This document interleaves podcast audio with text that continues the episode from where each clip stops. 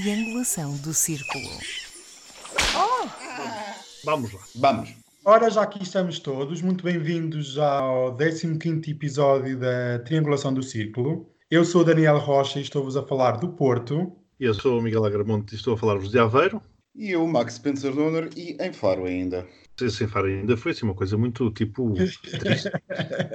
Foi Faro ainda porque isto uma pessoa eh, com, com o Covid não consegue sair daqui, não é? Não, não vai lá nenhum. Abatida, uma coisa abatida. é verdade. Bem, Miguel, eu penso que hoje tens eh, dois áudios para nos eh, deliciar aqui na triangulação. Queres falar sobre um bocadinho do que é que nos vais trazer? Ora, uma vez que esta semana o Correio dos Ouvintes foram só haters e pessoas Odiosas. odiosas, pessoas que nos, querem, que nos querem muito mal e, portanto, não lhes damos voz, porque ou sustentam devidamente as suas argumentações ou não têm espaço neste magnífico podcast. Estava muito bem no sofá, no outro dia, a ver o concurso Joker e aparece-me do concorrente esta declaração que eu achei fabulosa. Há duas datas. Ok. Há a data do, do, do casamento civil e há a do casamento efetivamente. Pronto, ok. O que eu tenho a dizer sobre esse áudio é que aconselho a pessoa a ler a Constituição da República Portuguesa. Eu, por mim, acho que a pessoa também está efetivamente um bocado baralhada. Eu demorei tempo a perceber. eu demorei algum tempo a perceber. É porque aqui a sul não se fala dessas coisas, portanto isto deve ser alguém do norte. E agora temos o segundo áudio que nos queres apresentar. É verdade, este segundo áudio foram as declarações do ministro Pedro Nuno Santos. Eu estava também muito bem descansado a ouvir televisão quando ouvi esta coisa que me parece magnífica. a área portuguesa caísse, nós deixávamos de ter um hub em Lisboa. O hub da Península Ibérica era Madrid. Isto é o, o- o centro a partir do qual se faziam as ligações aéreas, seja para o resto da Europa, seja para o Atlântico, era feito a partir de Espanha. E o que eu tenho a dizer sobre isso é que aconselho o Sr. Ministro a ir ler os livros de economia e livros sobre mobilidade aérea. Eu interrogo-me onde é que esta gente vive. Onde é que eles vivem? Em que país? Em que planeta?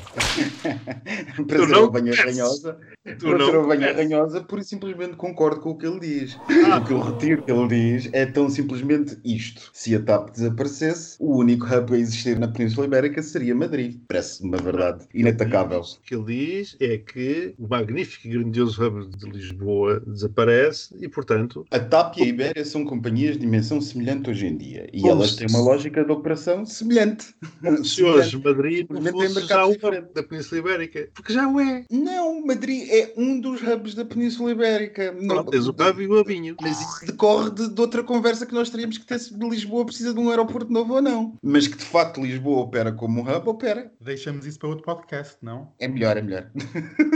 Eu já estou aqui a ver o alinhamento a ver se isto fazia parte. E chegamos àquele momento magnífico que é a Gazeta dos Dias Úteis que o nosso querido amigo Miguel nos traz todas as semanas. E então, Miguel, como é que correu esta semana em termos de notícias? Olha, interessantíssima, foi interessantíssima. Eu acho que eu tive dias em que tive algumas dúvidas entre o tema que escolher e não é comum, até porque estamos a aproximar da silly season e isto começa a decair. A Gazeta dos Dias Úteis. A segunda trouxe-nos mais um episódio da telenovela mexicana EDP, com o juiz Carlos Alexandre a suspender António Mexia e Manso Neto das presidências da EDP e EDP Renováveis, respectivamente.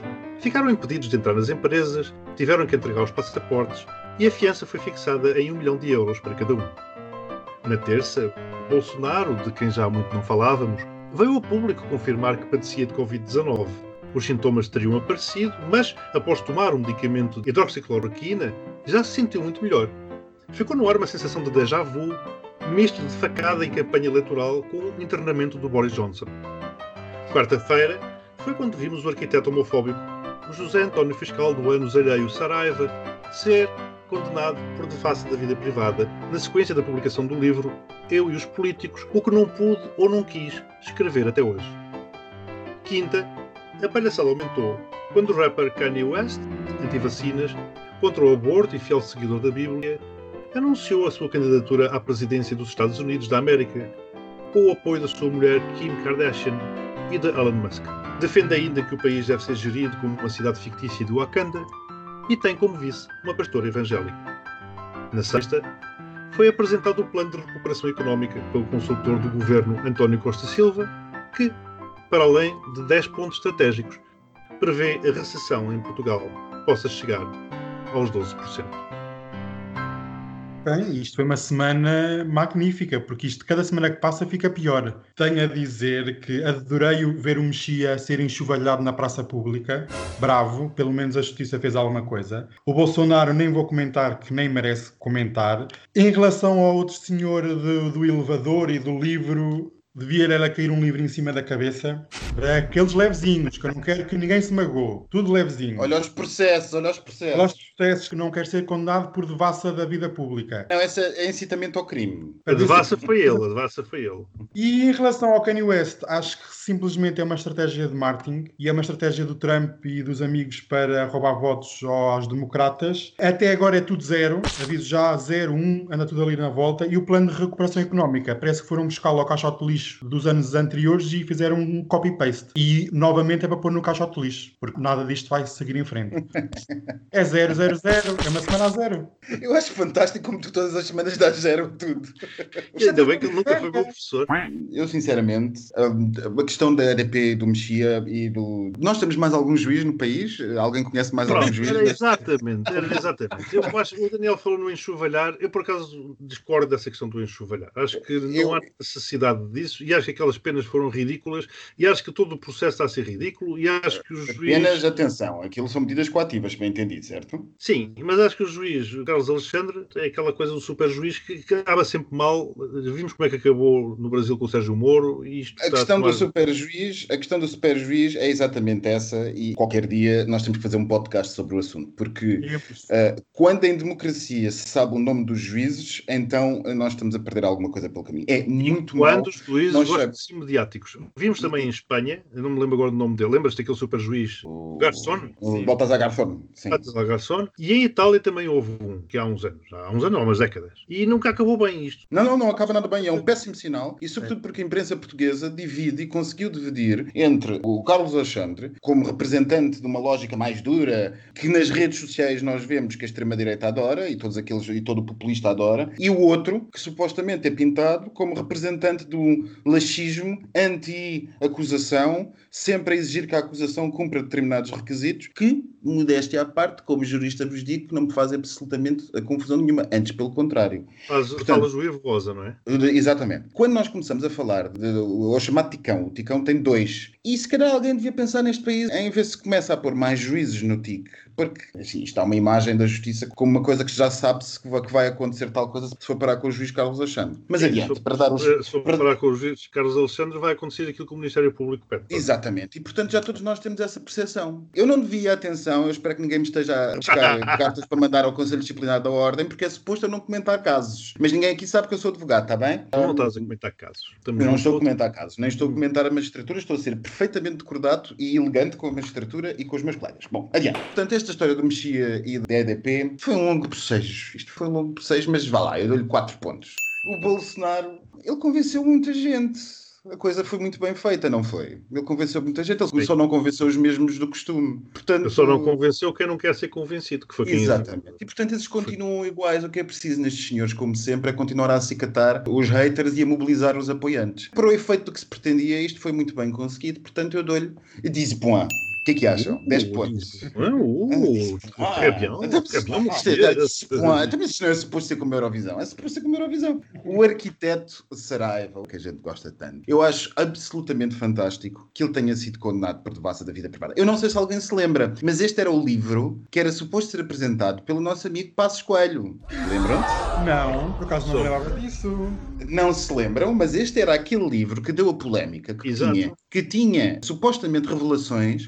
Alguém referiu no livro que teria tido uma conversa sobre o nosso anterior vice-primeiro-ministro, o Sr. eh, Paulo Portas, e que supostamente nessa conversa com Miguel Portas, o Miguel Portas teria revelado ao escritor, este, este- este autêntico Nobel, que o seu irmão tinha algumas dificuldades com o aparelho do CDSPP porque era homossexual. Portanto, este livro, além de fazer referências a supostas conversas mantidas com pessoas que já morreram e que, portanto, não podem corroborar se o disseram e é muito suspeito que Miguel Portas tenha falado com o arquiteto Saraiva, Miguel Portas, com o arquiteto Saraiva sobre a orientação sexual do seu irmão, é absolutamente inaceitável que alguém que se prega tão moral faça uma autêntica devassa da vida privada, como fez neste livro, e as coisas não podem ser feitas sem consequências. Portanto, 12 pontos à justiça portuguesa, porque esteve bem, esteve mesmo muito bem nesta condenação. E espero que se mantenha quando houver recurso, que de certeza que vai haver. E, e havia a questão da Fernanda Câncio. E havia a questão da Fernanda Câncio. Havia variedíssimas, havia variedíssimas questões nesta do livro, mas eu fico-me por esta, porque acho que esta mas é a mais escatológica. Tem a ver com aquela fixação que ele tem com os homossexuais. Ele tem uma fixação com homossexuais. Lembra-te daquele episódio maravilhoso no Chiado do, do rapaz que ia no elevador com o cabelo não sei quantos e com, com o torcicolo e com não sei o quê, e que ele dizia que era claramente uh, homossexual. E escreveu uma crónica, creio que no Expresso. É uma e pena do... que esse rapaz não tenha apresentado uma queixa-crime por uh, tentativa de abuso sexual. Teria sido melhor que teria feito. O Kanye West concordo inteiramente com o que vocês disseram. Isto é um stand para mim para os republicanos e o plano de relançamento da economia epá, está cheio de coisas uh, que seriam interessantes, mas que lá está. É o que vocês disseram, já tínhamos visto. Vamos ver o que é que dá. Eu fico muito contente que alguém diga que se tem que espalhar fibra ao país todo, porque eu, em pleno século XXI, na cidade de Faro, não tenho ainda fibra na minha zona e, portanto, se calhar já seria de pensar nisso. Mas de resto, tudo é um grandíssimo desejo. Olha, dois pontos para isto tudo. Temos assistido que semana após semana o mundo caminha para um precipício ou para, um, para uma gigante bola de fogo e temos assistido nos últimos meses a uma ação mais agressiva por parte da China para com os seus vizinhos e em especial para com Hong Kong. Após semanas de manifestações e protestos que já tínhamos assistido antes da SARS-CoV-2, assistimos agora nas últimas duas semanas a um controle absoluto por parte do regime comunista contra contra a liberdade de expressão, contra a liberdade de assembleia e temos visto ações muito mais concretas que são a detenção, várias ações que levam as pessoas a isolar-se e a fugir da própria cidade de Hong Kong. Deixo aqui o reparo que a fuga de capitais é gigantesca, o que demonstra que realmente há uma grande mudança na cidade. E eu gostaria de vos perguntar se a pandemia apenas acelerou os planos expansionistas da China na região e se assistimos uh, à morte da democracia na região, em específico em Hong Kong, mas também nos vários países que envolvem a China. O que é que os meus queridos amigos têm a dizer sobre isso? Tu, a essa altura, referes aí uma questão do Partido Comunista e das liberdades que a mim me parece um bocado óbvia. Não, não conheço nenhum Partido Comunista que seja assim muito compatível com liberdades individuais. Mas enfim. Pronto. E a China. Qualquer a China... dia, desculpa interromper-te, Miguel, qualquer dia já não tínhamos ouvintes de direita, agora já não. qualquer dia só nós é que nos ouvimos. mas tu conheces, se conhecerem, contraponham, mas eu acho que sempre tiveram sérios problemas com isso. O plano da China em relação a Hong Kong, falaste na expulsão de pessoas ou na prisão de pessoas, e eu chamo a atenção para que essa questão tem também a ver com uh, jornalistas, jornalistas estrangeiros podem ser expulsos caso não estejam a dizer exatamente aquilo que a China quer ouvir. Relativamente à questão do novo coronavírus, eu acho que a China soube esperar pelo momento ideal para tomar esta atitude. Já queria ter tomado há muito tempo. É uma atitude que não poderia ser tomada antes, julgo que são 50 anos, corrijo-me, Max, se eu estiver errado. Creio que é 50 anos, sim. Após a transmissão do território do Reino Unido para a China, eles naturalmente anteciparam-na, porque aquela questão de um país com dois regimes foi uma coisa que nunca lhes agradou, e portanto, quanto mais cedo eles terminassem com isso, quanto mais cedo eles pusessem um país com um regime único melhor. Tentaram fazer no passado, no passado recente, como viram, com aquelas manifestações sem sucesso, e agora tiveram a ocasião perfeita, que foi precisamente toda a crise sanitária a nível mundial, a pandemia, que lhes deu o encobrimento necessário para, pela calada, ou pelo menos para quando os países estão mais preocupados com outras coisas, poderem fazer aquilo. Naturalmente que isto está em linha com, como tu dizes, para já eu não lhe chamaria a tentação expansionista, eu diria quase de integração. Enfim, Macau já não é uma questão, mas Taiwan, ou Formosa, é. Taiwan era, era a China. Exato. Antes da grande confusão. Portanto, grande confusão. Pois, antes da grande confusão. Vai ser simpático. Quando o Partido Comunista Chinês soube instalar, e portanto em Taiwan, eh, ou Formosa, vamos chamar o nome que tem direito em português. Na Formosa eles ficaram com a China, aliás, eles mantêm a bandeira original, etc. E realmente a Formosa funciona maravilhosamente. Eu adoro aquilo. O casamento entre homossexuais é mais do que permitido. Aliás, o, o mundo LGBT na Formosa é fantástico. Taipei tem um, um ambiente excelente. É nada comparável com a China continental, chamamos-lhe assim. Mas a Formosa, ou Taiwan, tem um acordo com os Estados Unidos. Taiwan não é representada nas Nações Unidas porque, a quando da grande confusão, uma vez mais, a China comunista ficou com o assento e Taiwan retirou-se uma vez mais, não sei se um dia a China continental resolver também fazer à Formosa aquilo que está a fazer a Hong Kong, sinceramente não sei o que é que poderá acontecer. A Formosa é altamente militarizada, boa força aérea, uma vez mais tem um acordo com os Estados Unidos, mas sinceramente não sei do que é que isso servirá ou se servirá de alguma coisa. Não sei se os Estados Unidos se arriscam a começar uma terceira guerra mundial caso a China resolva dizer que a Formosa é sua. Pegando nesse tema de Taiwan, que é um tema bastante interessante, é engraçado dizer o seguinte, que é, parece-me que os democratas são mais aplicados na defesa de Taiwan do que os republicanos, por paradoxal que isto possa ser. Porque os republicanos americanos, neste momento, são isolacionistas e menos falcões internacionalistas como eram os seus antecessores. Trump e os seus acólitos, se reeleitos, nunca iniciariam uma troca de argumentos para, para lhe chamar uma coisinha suave com os chineses, justamente porque os nacionalistas americanos que estão à volta de, de Trump neste momento, veem um mundo como dividido não tanto como o domínio norte-americano que até Bush talvez se visse, mas um mundo à visão de machistas. Portanto, esta é a minha cotada, aquela é a tua cotada, a, a colar é a cotada dos russos. Portanto, os chineses ficam com esta zona, eu, americano, fico com esta zona, os russos ficam com outra e eu estou-me literalmente a lixar para tudo o que se passa. Eu não estou a ver os americanos a fazer o que quer que seja para ajudar os americanos, com Trump, para ajudar Taiwan. Antes, pelo contrário. Porque a retórica anti-chinesa da administração Trump é apenas isso e só. Retórica, nada mais. O que nós temos visto nas negociações é que os chineses levam sempre a sua e conseguem ter sempre muitas mais vantagens nas negociações com Trump, o deal maker, do que propriamente outra situação. Portanto, não estou a ver e a sorte de Taiwan vai depender de quem ganhar as eleições. É assim que eu vejo o assunto. Mas relativamente a Hong Kong, parece-me, eu não sei se vocês concordarão comigo aqui, parece-me que a China não tinha interesse nisto.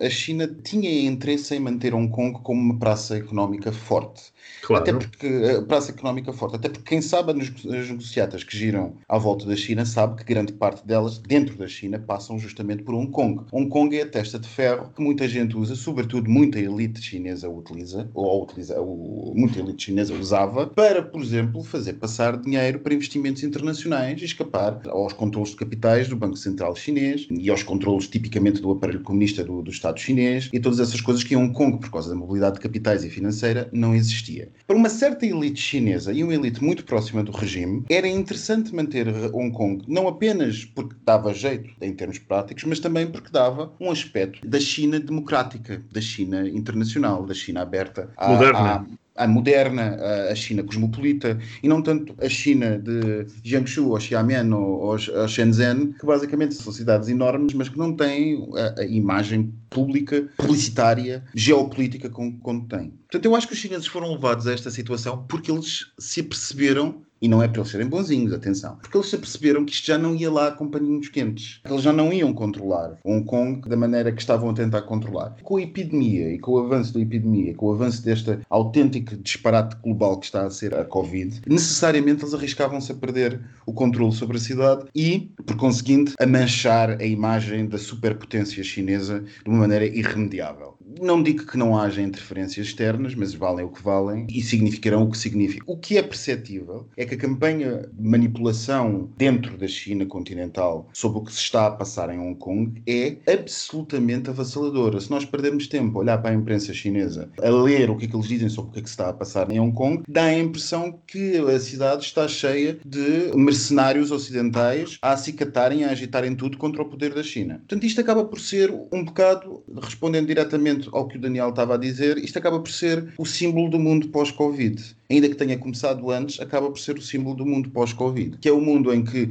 os países vão fechar cada vez mais sobre os seus próprios interesses, não vão admitir interferências externas e vão ser cada vez mais radicais na defesa dos seus interesses. Se forem ditaduras como a China, isso vai dar no que nós estamos a ver: penas de prisão perpétuas e exílio de ativistas políticos. Ponto interessante a não esquecer que ainda vai dar cenas dos próximos capítulos o nosso amigo Bonzo do Reino Unido ter decidido dar direito de cidadania ou de residência, ainda não percebi muito bem da imprensa internacional, a 3 milhões de cidadãos de Hong Kong. Isso também vai dar muito para falar nos próximos tempos Vai, e vamos ver o que, é que, o que é que os chineses vão fazer à City Londrina em resposta. Concordo contigo na questão dos democratas norte-americanos ou se preocuparem mais estarem mais atentos com Taiwan do que os republicanos, mas a questão é que eu não sei até que ponto é que realmente se a China resolver fazer uma intervenção semelhante àquela que está a fazer agora com Hong Kong em relação a Taiwan, eu não sei até que ponto é que o acordo assinado, o jogo foi em 49, o acordo assinado para, ou 50, não, 49 foi a Revolução e 50, eu julgo que o acordo é de 50, com os Estados Unidos, não sei se eles ativarão esse acordo, sejam eles democratas ou republicanos, porque realmente o que está em jogo é muito, Concordo também com a questão de, de Hong Kong, que era uma praça financeira. Ali lavava-se muito dinheiro, mas se calhar Macau, através do jogo, também movimenta muitos capitais. E se a questão é lavar dinheiro, se calhar Macau também serve para o mesmo efeito. Naturalmente que não é uma praça financeira, mas a lavagem de dinheiro é, é muito bom. Chama só a atenção que, se calhar, o Reino Unido poderá vir a ser uma Hong Kong uh, europeia. Temos uma Hong Kong às portas da Europa no futuro, onde teremos uma praça financeira forte e onde, olha, agora utilizando um termo que é muito caro aos comunistas, ou por onde o grande capital passará. Mas eu queria fazer só um comentário, eu não te interrompi há bocado, mas a questão de Taiwan e a questão dos americanos cumprirem acordos, eu acho que o que nós vimos nos últimos quatro anos, parece-me evidente que os americanos não cumprem acordos. A nova ordem internacional mostra que quem manda na América neste momento não está disposto a cumprir tratados. E depois, convenhamos, há um precedente. É verdade que há um acordo ou que há um, um entendimento entre Taiwan e os Estados Unidos, mas não nos esqueçamos de Nixon e de Kissinger e como se recusaram a reconhecer Taiwan como, como Ora, país. Lembram-se? Lembram-se? Portanto, a primeira facada nos resistentes de Taiwan já tem 40 anos. E começou com a Realpolitik de Kissinger e com Nixon. Por isso é que eu digo que, efetivamente, não sei até que ponto é que aquele acordo vale tanto quanto possa parecer. Quanto àquilo que estavas a dizer, que na nova ordem mundial os Estados Unidos se estarão a borrifar para, os acordos, eu acho que vai ser uma tendência geral, não vão ser só os Estados Unidos. Eu acho que na nova ordem mundial pós-Covid, todos os países vão estar a borrifar para os acordos. Aliás, isso já se começa a ver agora com as famosas listas vermelhas e os aliados antigos e tudo o resto. Cada país põe os outros na sua lista, de, de países têm que fazer quarentena quando entram. Portanto, a questão dos acordos e de outro tipo de compromissos entre os países, acho que está já neste momento posta em causa e já ninguém o está a cumprir. Estou a falar ainda a um nível muito superficial, mas que eu creio que será uma tendência que será aprofundada. Sobre este tema, acredito piamente que estas detenções dos manifestantes e este controle maior sobre a cidade tem muito a ver também com o consumo interno. A posição do presidente chinês foi um bocadinho posta em causa com o manobrado da pandemia e isto serve para consumir internamente a dizer que não, o presidente tem mão e ordem sobre todo o território chinês. E como o Max estava a falar, assistimos cada vez mais a uma realpolitik que é não Ela vai está de volta. ela já é antiga e ainda voltando ao ponto que estavas a falar sobre o isolamento norte-americano, que os republicanos estão cada vez mais a enverdar, no século XIX com a doutrina Monroe, que era Estados Unidos, área de influência e o resto era o mundo, não queriam saber. E eu acredito piamente também que os democratas estão a entrar nesse caminho, que é reconstruir o território norte-americano e deixar de parte o mundo. Mas isso dá para outro podcast, estamos agora a falar da China. Por mais que países como o Reino Unido possam ameaçar que vão receber os refugiados, os exilados de Hong Kong, acho que isso é o mínimo possível, é o mínimo que se pode dizer, visto que Hong Kong pertenceu ao Reino Unido e como império que eles ainda acham que são, tem uma palavra a dizer. Mas toda a gente precisa do mercado chinês para sobreviver. A China é uma das maiores economias mundiais e a Realpolitik entra aqui. Todos os países ocidentais, o bloco ocidental em si, precisa da China para vender os seus produtos. E se tiverem uma posição muito agressiva contra a posição chinesa em Hong Kong, a China vai retaliar e vai vedar o mercado chinês às empresas dos países no qual eles estão a competir. Acho que não se vai passar nada. Simplesmente eles vão absorver Hong Kong, Macau e Taiwan, porque eu não acredito que comece uma guerra mundial por causa de uma ilha. Pronto, mas estaremos aqui para ver se realmente isso acontece ou não. Só uma Mas- nota, Daniel. Agora, tu disseste que a China era uma das maiores economias mundiais, e efetivamente assim é, mas não é só uma das maiores economias mundiais. É a segunda maior economia mundial e, se calhar, este ano passa a ser a primeira. Vamos ver como é que corre a questão dos Estados Unidos. A China já tem exercido a sua influência nos países ocidentais. Por exemplo, vemos em Hollywood, que é um setor norte-americano muito permeável ao capital chinês, porque muitos dos filmes e o mercado chinês de cinema é um dos maiores do mundo estamos a assistir cada vez mais a marcas de luxo, cinema, a vários setores a, assim que recebem um telefonema de algum embaixador ou de algum dirigente chinês, baixam a bola e mudam as coisas. Que é o caso de vários filmes que foram alterados para satisfazer a vontade chinesa, porque os chineses ameaçam que, se fizerem alguma coisa contra a China, vedam o acesso a filmes eh, de Hollywood. E isso representa o quê? Menos receitas. E vivemos num período de crise económica e social e ninguém quer ainda ainda agravar mais a situação onde estamos. Por isso, todos vão pôr-se de joelhos para com a China. A China, neste momento, manda. E quem manda, pode. Faça é isso, eu começo a temer pelo futuro do nosso podcast. Ainda vamos ter um e-mail do embaixador chinês a dizer que não pode ser, temos que mudar a atitude perante a China. Eu só queria acrescentar uma coisa ao que tu disseste. Hollywood sempre foi e sempre será assim. Agora são os chineses. Há uns tempos era porque não se podia ter comunistas nem gente que fosse identificada com comunistas, porque senão perdiam receitas. Depois foi não se podia ter gente negra porque senão perdiam receitas nos Estados do Sul. Exato. Depois foi, enfim, Hollywood. E os gays, foi, e os, os, gays, galãs, os gays, os galãs Hollywood, que eram homossexuais tudo no armário. Eh, portanto, Hollywood sempre foi permeável ao, ao fator dinheiro. Temos cada vez assistindo mais, nestas últimas semanas, e então nesta última semana, eh, acima de tudo, a utilização da pandemia, da, ou a desculpa da pandemia, como uma arma de arremesso político, económico e social como o Miguel há pouco falou, das tais listas vermelhas de retaliações, etc, etc. E temos vivido tempos de medo, de desconfiança e de nacionalismo económico e temos assistido cada vez mais em países, por exemplo, como os Estados Unidos com a Trump e o Bolsonaro no Brasil, que são apenas dois exemplos, uma total desgovernança nos seus países, nas suas relações externas e temos assistido realmente às tais retaliações entre países que ameaçam uns aos outros, fazem parte do mesmo bloco, mas ameaçam uns aos outros. E eu penso que nós estamos a entrar numa época que é o salve-se quem puder. É assim ou tem outra posição contrária ao meu pessimismo? Começa tu, Miguel, que tu és o otimista da zona.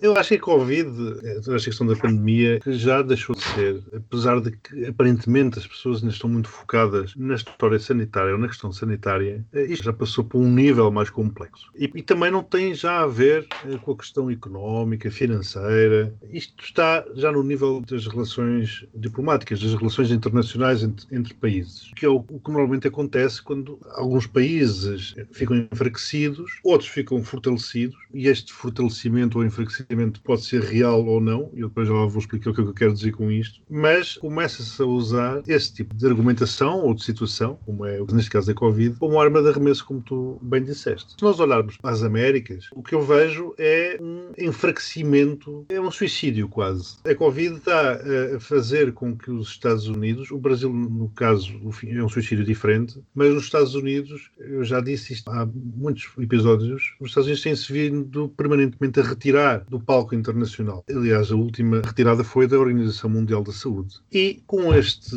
retirar, vão deixando um vácuo que naturalmente vai sendo ocupado por outros Estados, nomeadamente a China. O que a mim me parece é que toda aquela influência, o soft power que os Estados Unidos vinham exercendo com outras administrações, em que eles efetivamente lideravam, vamos ver, isto no tempo do Obama, por exemplo, seria impensável.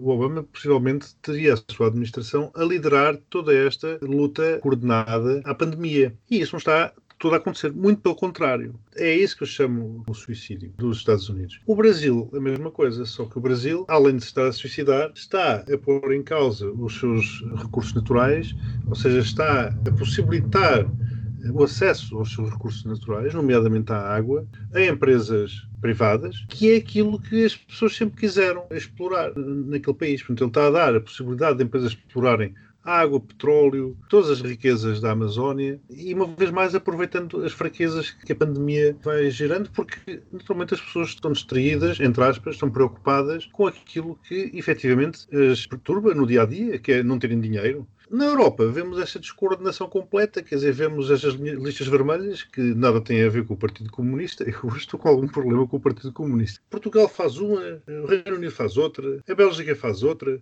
a História faz outra. Mas onde é que está aqui, uma vez mais, uma política europeia integrada que faça Eu não estou a pôr de parte a hipótese de fazerem as chamadas listas vermelhas. Agora, a mim o que me parece estranho é que realmente cada país possa fazer, e voltamos ao início, de acordo com os seus interesses económicos, e não só, estratégicos, geopolíticos, por exemplo, as listas vermelhas que muito bem entenda. E por isso é que eu comecei por dizer aquelas forças e fraquezas que podem corresponder ou não à realidade, porque realmente vemos um Reino Unido onde, no dia em que houve a reabertura eh, dos bares, etc., vimos aquela, eu não sei como classificar, aquela orgia de britânicos bêbados e aquilo a ser anunciado como um grande sucesso. E depois o Reino Unido coloca Portugal na lista vermelha, quando realmente devia ser ao contrário. Essa jogada diplomática que parece que está a falhar, nomeadamente em Portugal. Eu não tenho muito a acrescentar ao que tu disseste, Miguel, concordo com tudo. Portanto, vou-me limitar a pura e simplesmente fazer um, uma outra perspectiva, ou não é uma outra perspectiva, talvez um,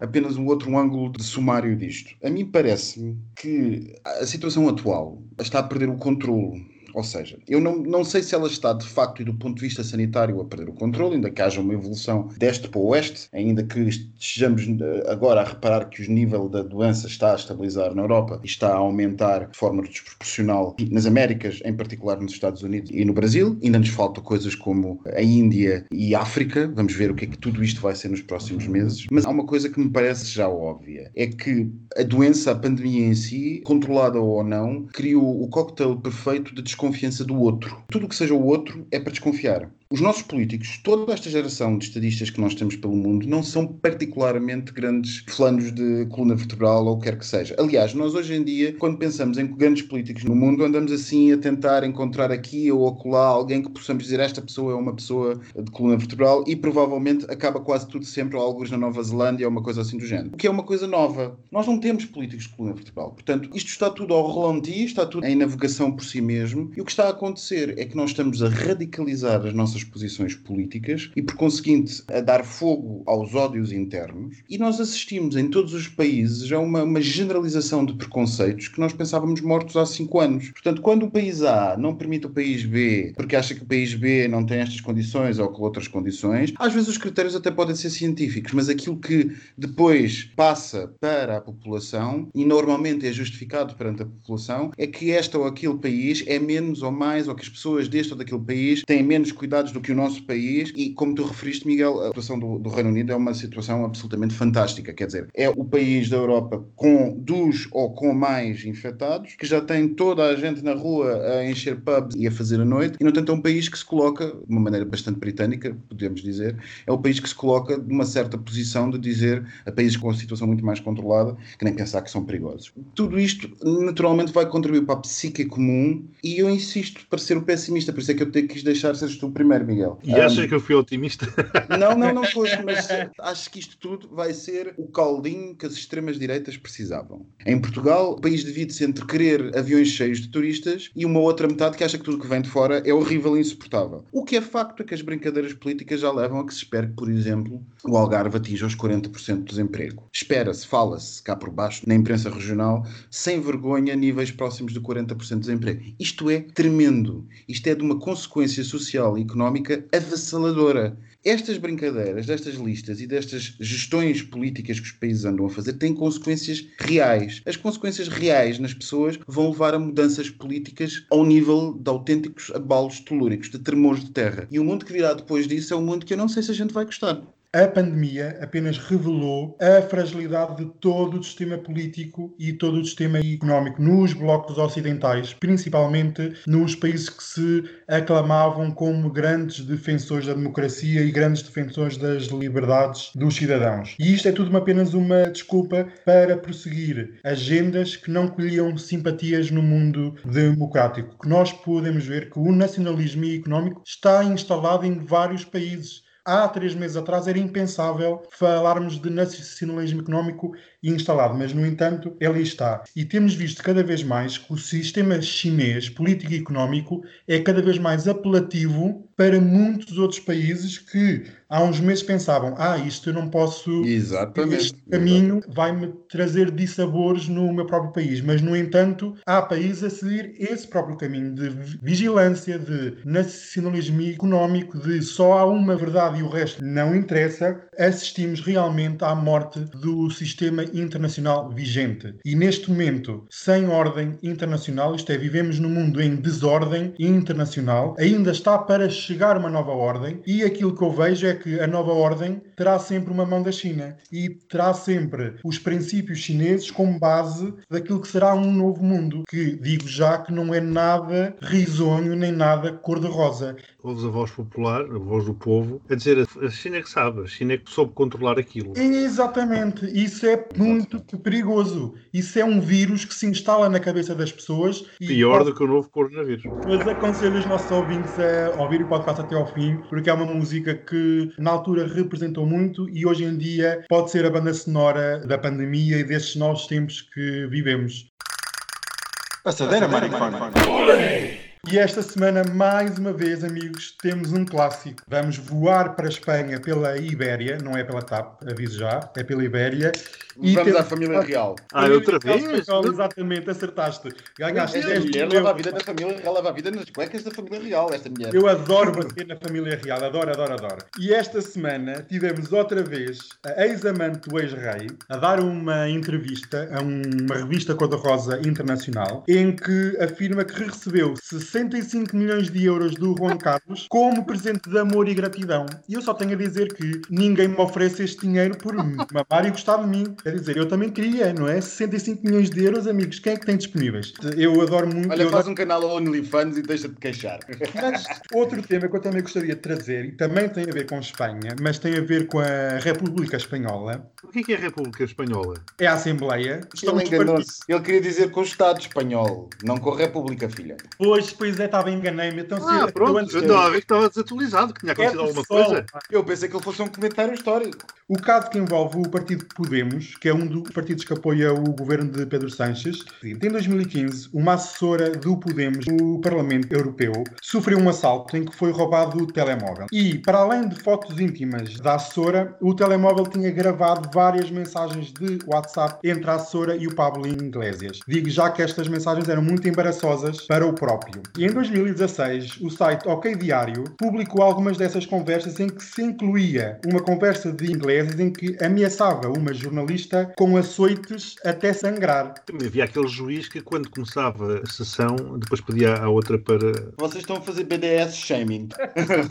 E assim que foram divulgadas, o Pablo Iglesias disse que aquilo era uma campanha política para denegrir a ele próprio, bem como ao partido que estava a ter uma ascensão muito grande. E então, um dos cartões do telemóvel roubado em 2015 foi encontrado na posse de um ex-polícia e esse polícia foi acusado de roubar e, e difundir imagem e informação comprometedora de políticos. E agora é que entra o twist. Um mês depois do roubo, já em 2016, o Paulo Iglesias recebe o cartão original do telemóvel roubado, que foi-lhe dado por um diretor da revista Interview, que recusou a publicar o conteúdo dessas mesmas mensagens de WhatsApp, e em vez do Iglesias devolver o cartão à assessora, ficou na sua posse mais de seis meses. E quando o devolveu, estava danificado e inutilizável, tendo sido as mensagens de WhatsApp todas apagadas. Muitas vezes, quando nós vemos casos de cabalas políticas, muitas vezes é tudo fabricado. E esta semana eu quero deixar dois grandes beijinhos. Um deles é para o ex-diretor de informação da TVI, o Sérgio Figueiredo. Demitiu, só foi demitido, não sei muito bem como é. Esse senhor está proibido de contactar o António Mexia e todos os envolvidos no caso da EDP. Porquê? Porque foi administrador da Fundação EDP e fazia visitas à barragem que está incluída no processo de acusação, por isso estão todos impossíveis de contactar uns com os outros. E só revelo que ser influencer é isto. Influencer fora das redes sociais chama-se nepotismo. E outro beijinho que é finalmente o João Rendeiro do ex-BPP. Foi condenado por 5 anos, mas já recorreu ao Supremo, por isso ainda vamos estar mais aqui uns tempos à espera, mas pelo menos cada vez está mais próximo da cadeia. Bravo! home and furnish it with love. Grow apple trees and